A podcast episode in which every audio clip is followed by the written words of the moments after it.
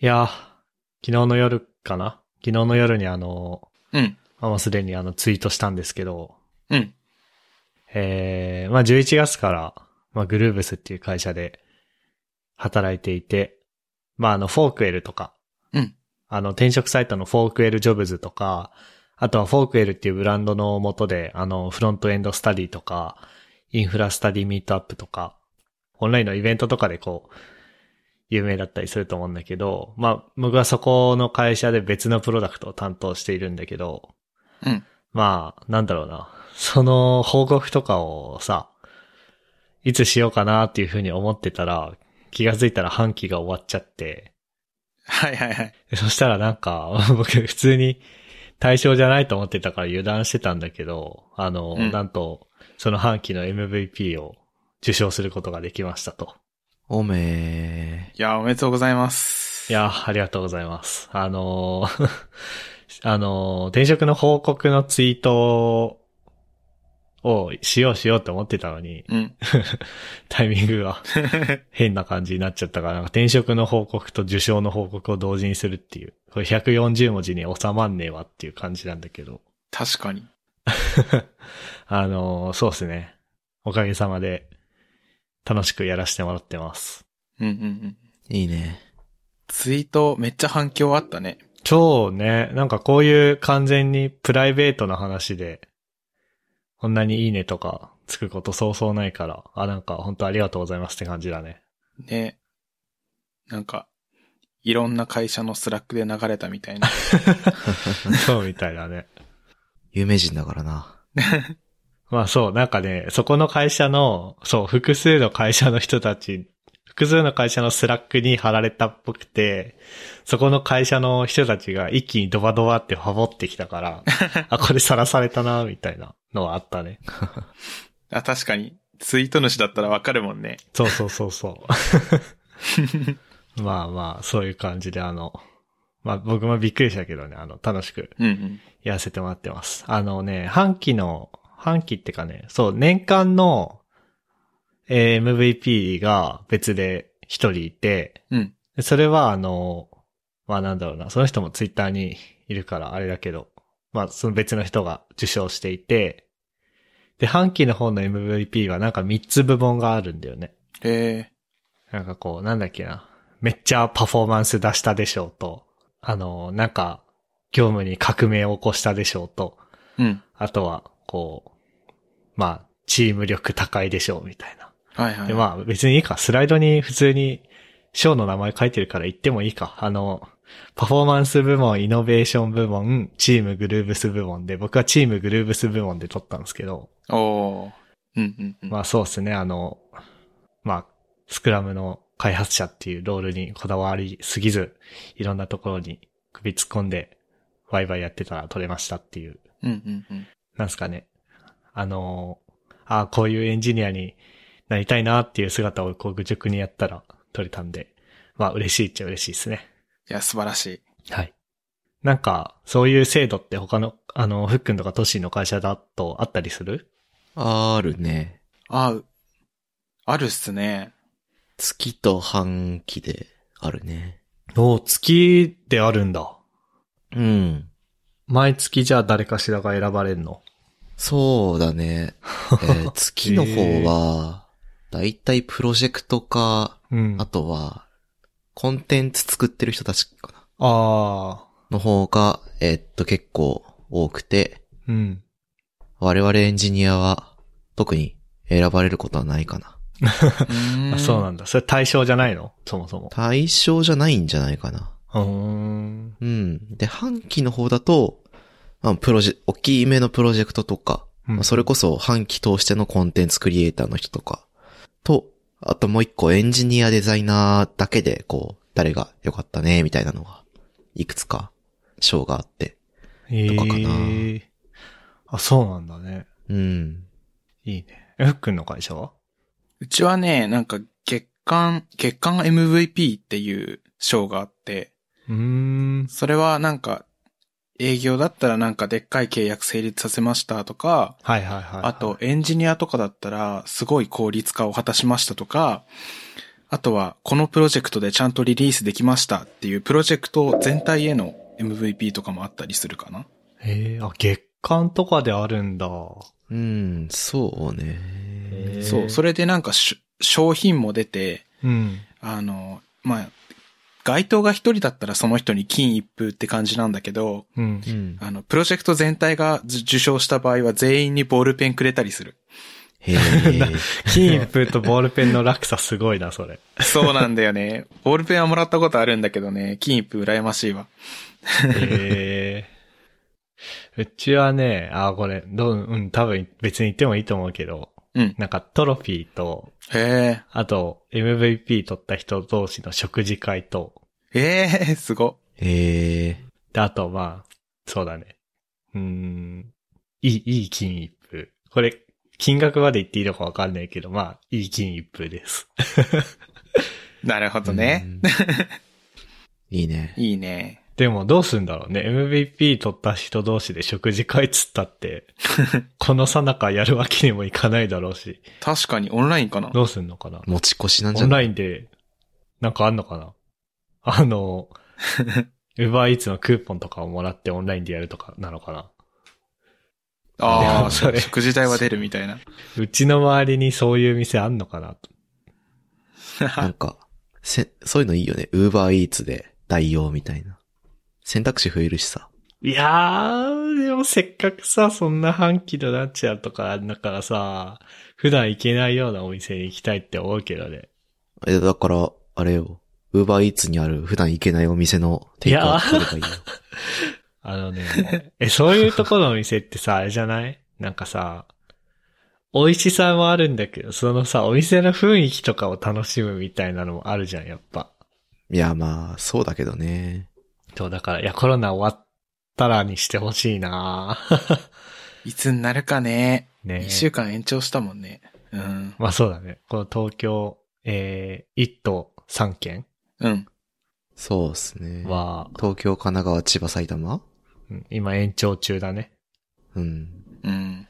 まあそんなとこっすかね。そうっすね。でもね、うん。なんか、 普通にびっくりしたね。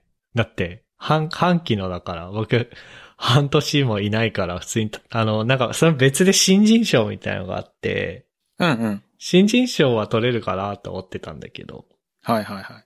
なんか、それ以上だったから、普通に驚いたね。なんか、僕の計画では2、3年ぐらいこう、頑張って取るみたいなうんうん。感じだったんだけど、あら、4ヶ月で取れちゃったっていうのはあるから、なんだろうね。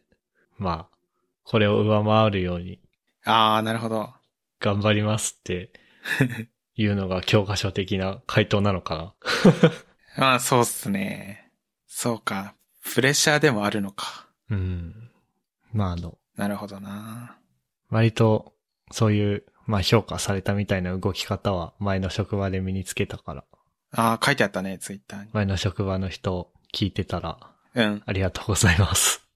うんうんうんうん。っていう感じですかね。すね。うん。で、まあ、今日収録が、まあ、2021年3月11日の木曜日なんですけど、うん。はいはい。まあ、10年前の今日は東日本大震災がありましたと。はい。で、まあ、あのーうん。ああ、そうね。なんか世の中でいろん、いろやってるよね。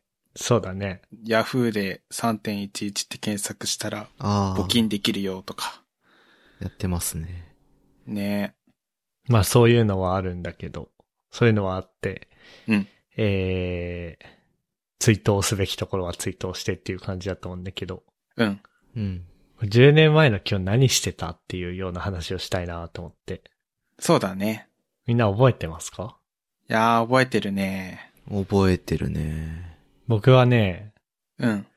中学2年生。僕はねっていうか、まあみんな僕ら同い年だから、みんな中学2年生なんだけど、うんうん。そうね、僕はね、あのね、なんだっけ。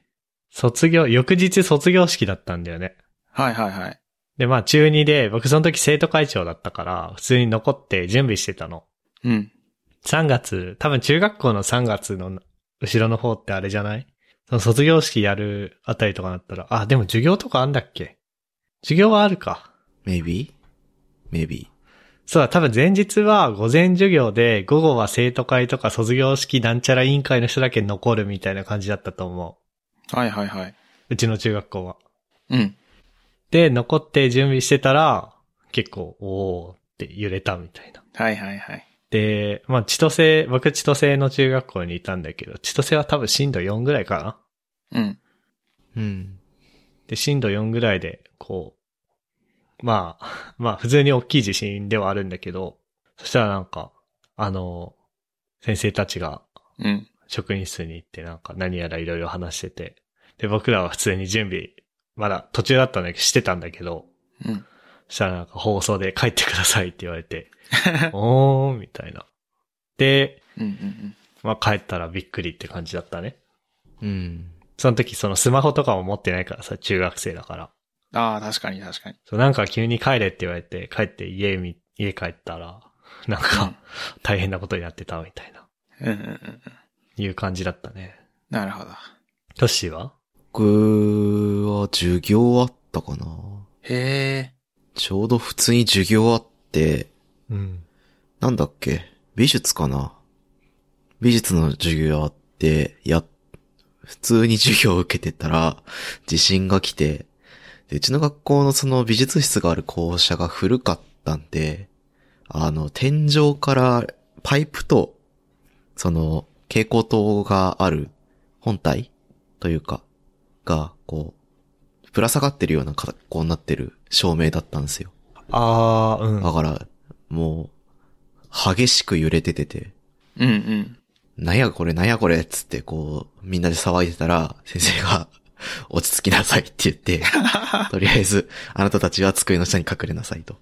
うん。はい、ではい。私は職員室に行って、いろいろ確認をしてくるから、扉を開けて待ってなさいって言われて、おお待ってたね。ちょうどなんだっけ。なんか自分の名前の印鑑を作るみたいな授業で、石削ってた気がするんだよ な。あるあるだー。ね。はいはい。う。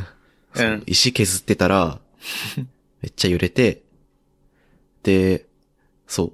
それこそ MK と同じで、今日の授業もうこれで終わるから、後の授業なしで帰ることにななったんで、うんみんな帰り支度するようにって言われて、こう、あの、教室戻って帰り支度して、直帰したね。おおおーで、帰ってから、なんか、じでかい地震あったけど、なんなんって、親、あの、親に聞いたら、ニュース見てないのって言われて、いや、学校やったし、つって。で、親と一緒にテレビ、テレビじゃねえや、ラジオか。ラジオつけて、停電し、もうその時、んインターネットはなかったのかテレビはあったのかなどっちだっけ覚えてないけど、ラジオつけて、なんかす、こう、東北の方がすごいことになってるっていう話を、そこで聞き、ー。うんうん。なんてでかいことが起きたんだって、ちょっとびっくりしてた記憶がある。そう。その学校に行って、僕ら的には学校にいて、うん。まあちょっと、おう大きい地震だな、ぐらいの気持ちで、うん。いたら、なんか返されて、帰ったらすごいことになってることにし、を知るみたいな。ああ、そうそうそう。僕とトッシーは。うんあなんか直近震度2、3ぐらいのう。うんん。はいはいはい地。震が北海道でもあったから、ななんかうんその程度だろうなぐらいに考えてたんだけど、なんかもう、日本全土どころか、周辺国も 巻き込んでのこうんう、でかい騒動になっていて、うんうん。こう、自分の認識する世界を超えてしまったね。一瞬で。うんうんうんうん。っていう、えっ、と、ギャップがありました。うん。はいはいはい。で、そうだよね。前提を、僕らで共有してる前提が視聴者さんに、リスナーさんに共有できてないなって今思ったから言っとくと、ああ、確かうに。ん。まあ、あの、僕ら3人みんな、同じ高専、苫小牧高専で、はい。まあ、北海道に住んで、高専生以降はずっと北海道なんだけど、うん。うん。中学生時代、高専入学前は、うん。僕とトッシーは、まあ、ずっと北海道で、北海道ですね。で、ふっくんはというとっていう。そうなんですよね。僕、福島の中学校だったんですよね。うん。だから、がっつり被災地。 そうなんですよね。 だから僕の体験談、当時何してたを語るとちょっと長くなっちゃうんだけど、うん。うん。当時ね、確か僕2年生で3年生の卒業式だった気がするんだよね、当日。あ、当日なんだ。そうそうそう。うん。で、午前中に終わるじゃん。うん。う、ん。で、早く終わったからラッキーって言って、友達と一緒にうちで遊んでた時に被災して、おー。そう、最初、なんか、あ、ちょっとぐらついてる、これちょっといつもより大きい、やばくねみたいな雰囲気だったんだけど、なんかね、キッチンの方から、なんか、皿とかが割れる音めちゃくちゃ聞こえてきて、あ、これやばいわっつって、やべえ。 そう、とりあえず窓から外に出たって感じだったんですよね。窓から外に出た。そう。あ、これやばい、玄関行ってる暇ねえ、窓から出るぞ、つって、うん窓から出て、なんか急に飛び出すの本当はやばいらしいんだけど、その時はやばいとしか思わずに、うん。うんうん。そう、屋根のなんか瓦とかが落ちてくるからやばいとかいああ。う情報を後から聞いて。たんだけど、そうそうそう。で、飛び出して、その時、あの、親買い物行ってて、あの、友達と僕の二人きりで遊んでたんだけど、それこそ、あのね、アメ、えっと、青鬼青鬼やってたはず、二人 で。で、えっと、外にとりあえず出て、揺れ収まって、家の中戻ってみたら、いろんなもの割れてて、あ、これやばいんじゃねっつって、うん。あの、友達、その友達もすぐ自分家に帰ってったみたいな感じで。はいはいはうい、んうはいんうんでね、当時ね、あの、原発あ、あるじゃないですか。うん。で、原発から100キロ以内だったら、なんか保証の金なんか、わび石みたいなものもらえたんですよね。あ、PC で。う はん。い悪いし。はいはい。 はい。そうそう。で、僕の住んでたところがちょうど105キロの位置だったんですよね。うわー。あと5キロ、あと5キロっていう会話を何回もした、その時。さでも、5キロも変わんないよな。あ。あそう変わんない105キロそのレベルだと変わんない、ね。そのスケールにおいては、うん。原因となってる物質に関してのこうそう なんですね。 5キロ変わんねえだろうって、 友達と話してた。 光とほぼ、ほぼ同じ速度で飛んでくるものがさ、5キロで変わるかってい う。そうそうそうそう。あ、あとね、トラウマとかそういうのに関してはね、うん全くなくて、う。うんん。あの、当時、なんか、中学2年生だし、あの、頭も中学2年生だったんだよね。だから、なんていうか、非日常なことが起きてる。うん。これは、すごい、わ、ドキドキするみたいな感じだったんですよね。うん。だから、なんか、あの、恐ろしいとかトラウマっていうよりも、なんかドキドキが勝ってて、これから何が起こるんだろうっていう気持ちが勝ってたのが正直なところかな。なるほどね。ほで、そう、次の日からかな、あの、地元の人たちは、あの、学校の体育館とかに避難してたっぽいんだけど、あの、他に頼れるところがある人は、そういうところに行って、分散してくださいって言われて、なんか収容人数かなんかの関係で。う。うん。で、あの、お父さんの職場の近くの老人ホームみたいなところが受け入れやってたっぽくて、うん。うんだから老人ホーム暮らしをね、2週間ぐらいしたんだよね。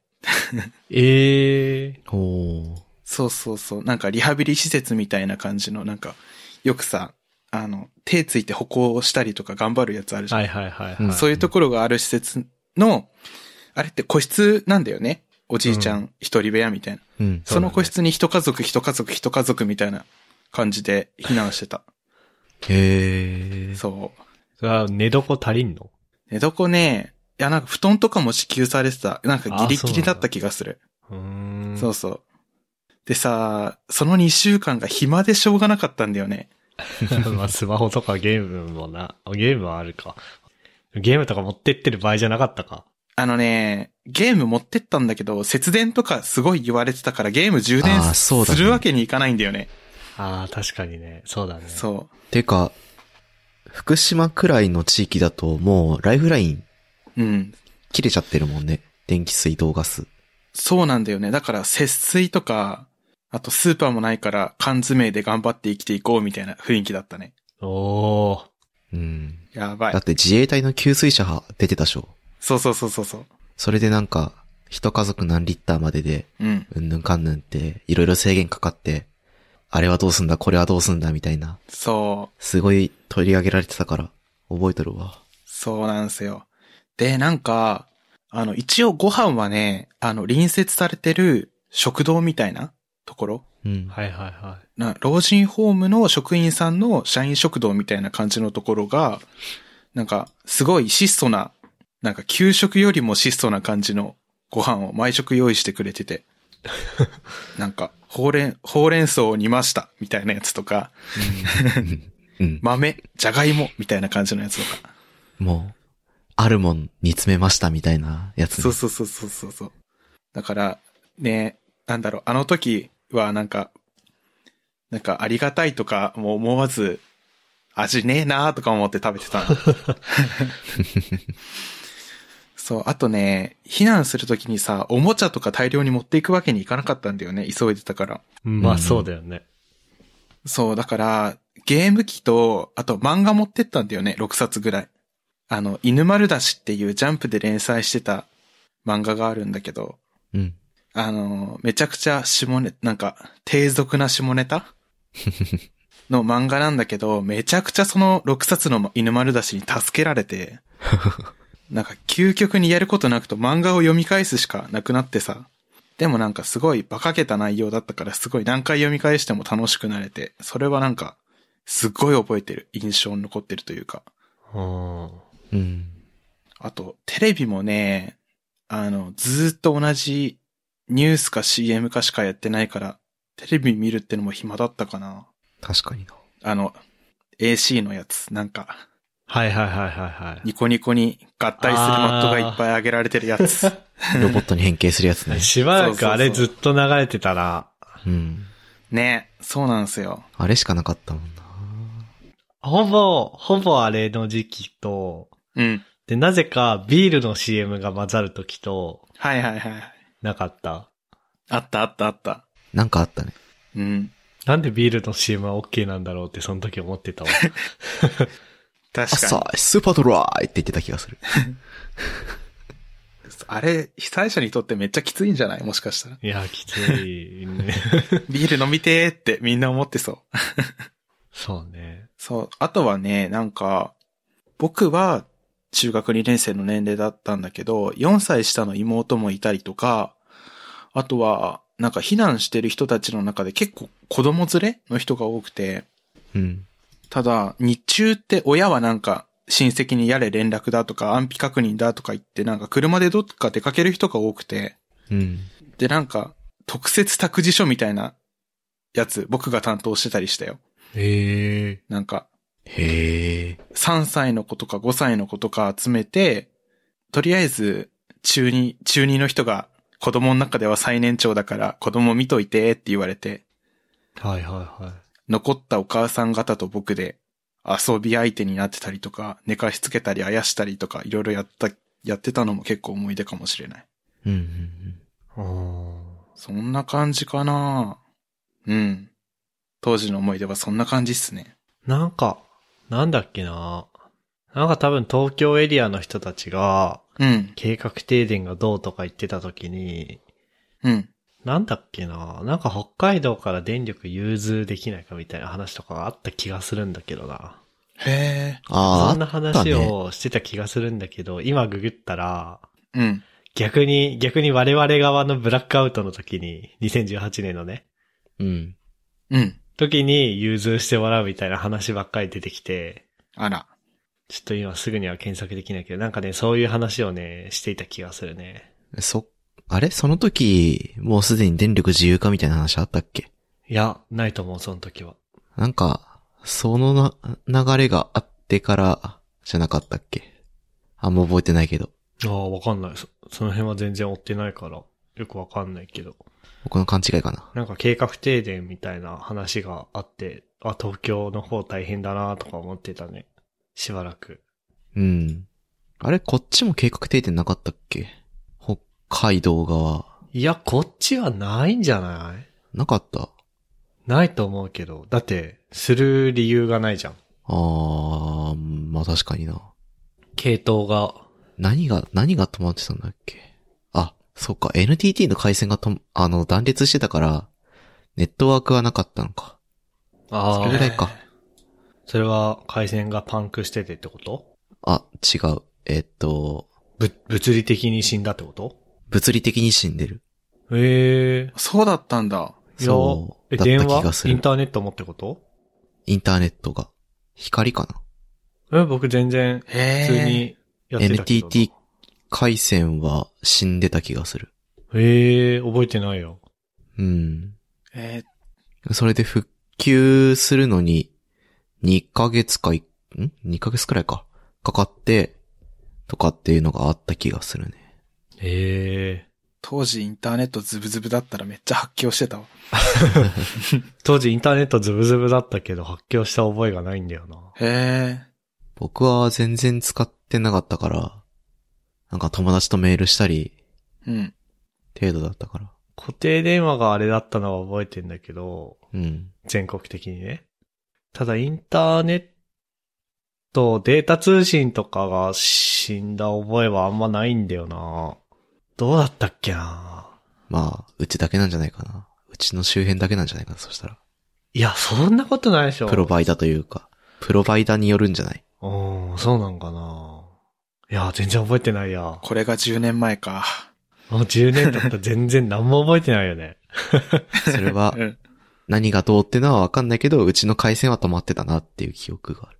へえ。へな、なんだっけ何の話だっけまあそうか。それ3人それぞれ何してたかっていう話か。うん。ーそうっすね。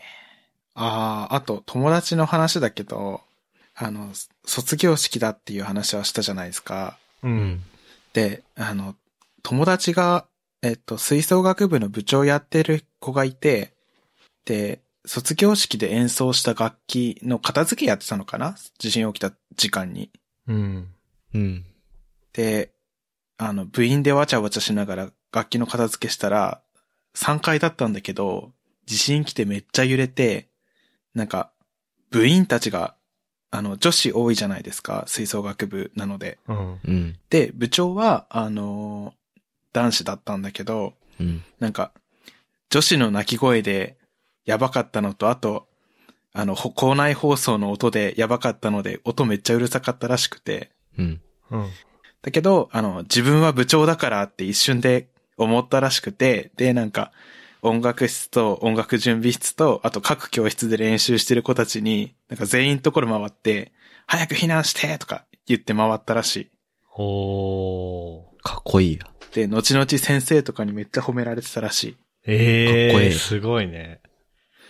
い。ねえ、めちゃくちゃイケメンじゃんと思って。すごいな。 あー、なんかそれ思い出した、思い出したんだけどさ、あれじゃん。うん、僕、高専5年間委員長だったじゃん。うん、僕らのクラスの。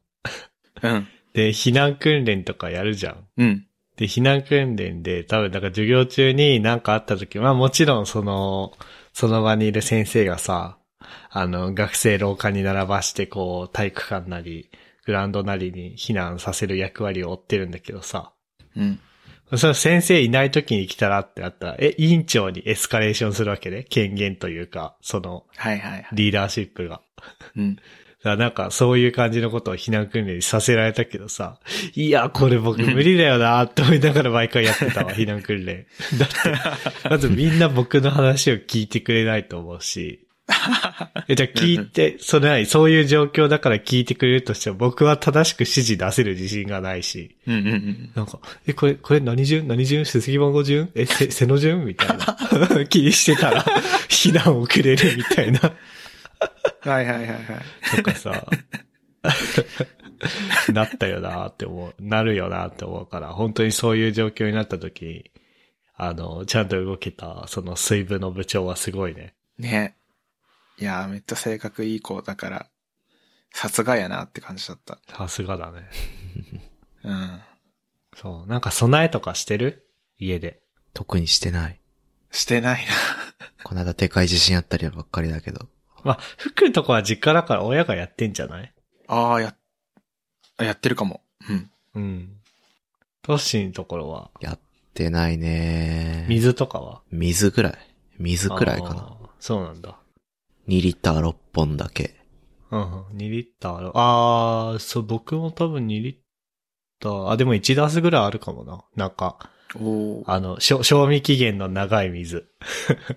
うん。うんうんうんうん。備蓄用のやつ。まあ基本水って、あの、日光に当たったり、開封したりしなければ、あれだけど。うん。そうなんだけど、なんかイロハスとかの普通の水じゃなくてさ、なんか、そういう水あるじゃん。 災害用みたいな。うん。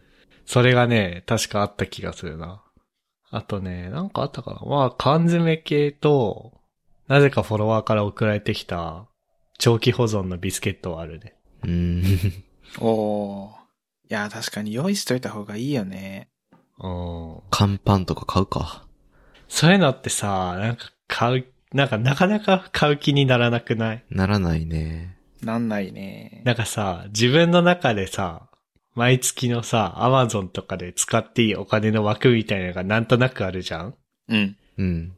で、防災用品結構高いじゃんそうだね。それでさ、枠消費すんのかってなっちゃわない確かに結構高いんだよな。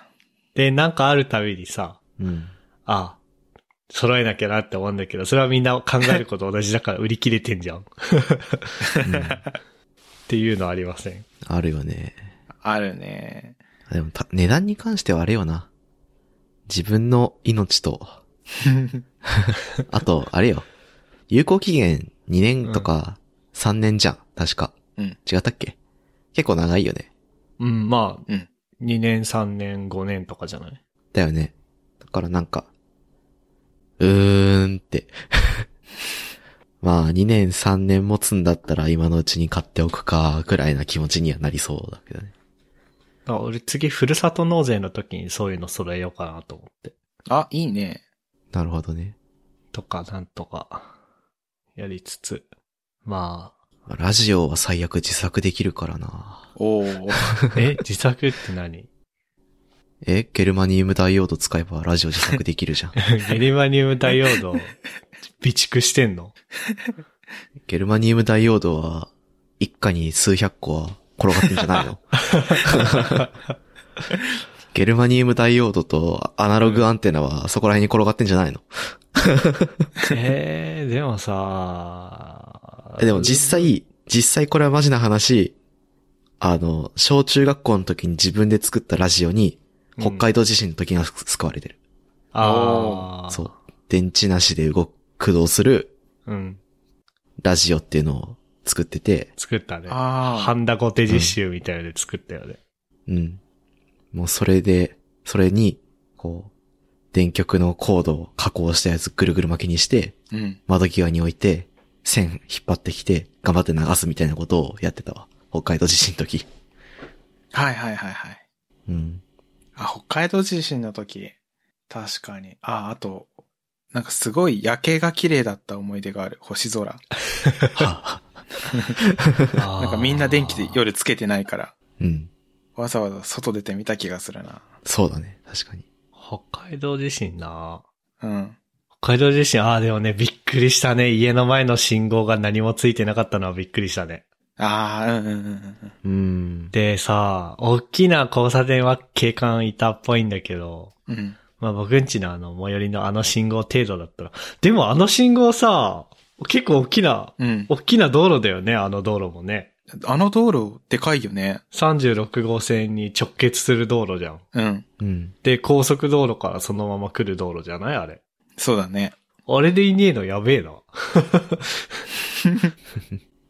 確かに。いまあうん。信号ついてなくてびっくりしたね。やー、な、あの状態で暑かったのはなんか有志の人が手、手旗信号みたいなやつやってくれてたりしたのが暑かったな。ええー、すごいね。うん。うん。うちの近所車通っ、走ってなかったな。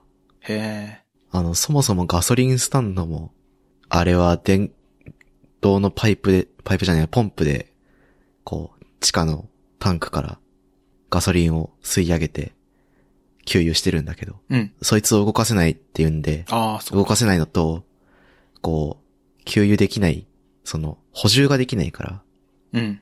だから、ガソリンスタンドがこう制限かけてたりして、ガソリン無駄にできないっていうんで、車じゃなくて、みんな自転車で移動してたね。うーん。ガソスタで思い出した、あの、福島の時はガソリンスタンドを並んでたら一日終わるみたいな時あった。ほえ。ガソリンスタンドに並んで、灯油を買う。え、だから灯油とか、だよね。あと、その名の通り、そのガソリンやってるガソリンスタンドがうん。が結構少なかったから、あの、そこに一極集中で、車でいつでも避難できるようにガソリン入れとかなきゃっていう人が、はいはいはい。すげえ列ができてた当時。いやー、たまんないね、これ。確かにね。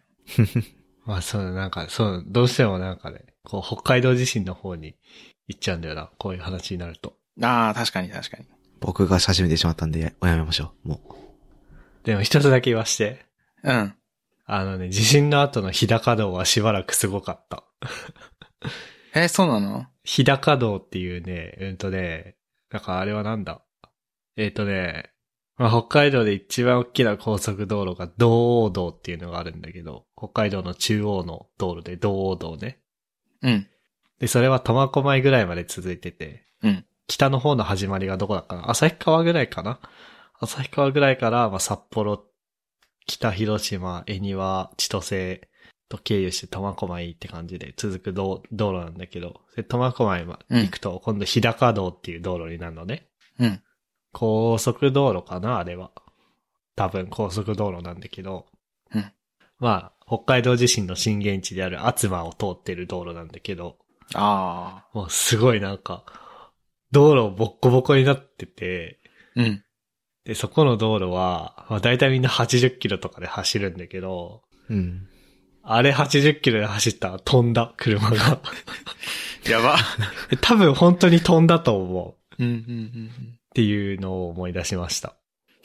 なんか、うん。怖空撮とかあって、すごかったよな。空撮マリカのステージかって、あの、うん空中撮影。ああ。リアルジュゲームがいたんだ。現実では受験は拾ってくれないので、やばいんですがね。やばいね。でも本当になんか、うん。うねうねしてたよな。半年ぐらいそのままだったよ。うん、うん。まあそのままっていうか、仮で、仮でこう、なんつうの、アスファルトかなんか流してやってんだけど、段差の、その道路のズレ自体が、ちゃんと治るのには、うん。少なくとも僕が、その北海道にいる間には治ってなかった気がする。おー。うん、うん。さすがに社会人になって東京から帰省した時には治ってた気がするけど。うんうん、そう。ね。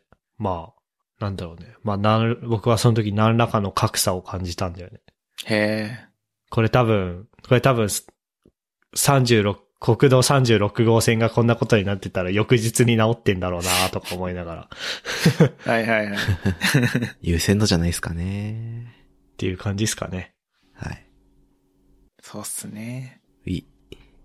あのーここ最近僕が心がけてることとして、うん。本編45分プラスアフターショー15分で合計1時間うん。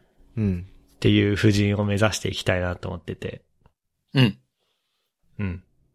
それでやっていきたいなっていうふうに思ってます。おい。いいね。だいぶ聞き応えがある。そうだね。うんうん。で、なんか最近ね、うん。あの、昔は結構、なんつうの、間というか、こう、なんつうんだろうな。た例えば僕がこう喋ってる時に、うーんって言って、うん。てんてんてんつってなんか喋り始めるみたいな、その間とかをめっちゃバシバシバシシビアに切ってたんだけど、はいはい。なんか最近その間も実は、こう、なんつうの、音声というコンテンツの魅力なのかなって思うようになって、はいはい。なるほど。ちゃんと入れるようにしたんだよね。うんうんなんかこう人間の心理的に、5秒だっけな ?4 秒だっけなそんぐらい、こう間が空いちゃうと、あれなんか、再生止まっちゃったかなとか。うん。うん。まあ、テレビだったらほ、テレビ、ラジオだったら放送事故になったりとかするらしいんだけど、うん。まあそこはなんか、使ってるソフトウェアが警告出してくれんだよね。おお。えー、賢い。だから警告出ない限りは、もういいかな、みたいな。うんうん。いうような感じですね。なので、あの、だいたい、昔はバシバシ削ってたから、50分収録したら45分になるって感じなんだけど、うん。うん。最近はだいたいその誤差1分ぐらいにしかならない気がする。あおえっていう感じで、多分みんなの手元のクイックタイムは、今44分30秒ぐらいだと思うんで、ー、そうですね。うん。ここでアウトロに行っときますか。はい。はい。ここまで聞いていただいた皆さん、ありがとうございました。番組内で話した話題のリストやリンクは、ゆるふわ .com スラッシュ75にあります。番組に関するご意見ご感想は、ツイッターハッシュタグ、シャープゆるふわでツイートお願いします。面白い、応援したいと思っていただけた場合は、ウェブサイトのペイトレオンボタンからサポータープログラムに登録していただけると嬉しいです。それでは、MK ふっくんトッシーでした。ありがとうございました。ありがとうございました。ありがとうございました。 And now, a short commercial break. 現在エンジニアの採用にお困りではないですか候補者とのマッチ率を高めたい辞退率を下げたいという課題がある場合ポッドキャストの活用がおすすめです音声だからこそ伝えられる深い情報で候補者の興味関心を高めることができます株式会社ピトパでは企業の採用広報に役立つポッドキャスト作りをサポートしています気になる方はカタカナでピトパと検索し X またはホームページのお問い合わせよりご連絡ください。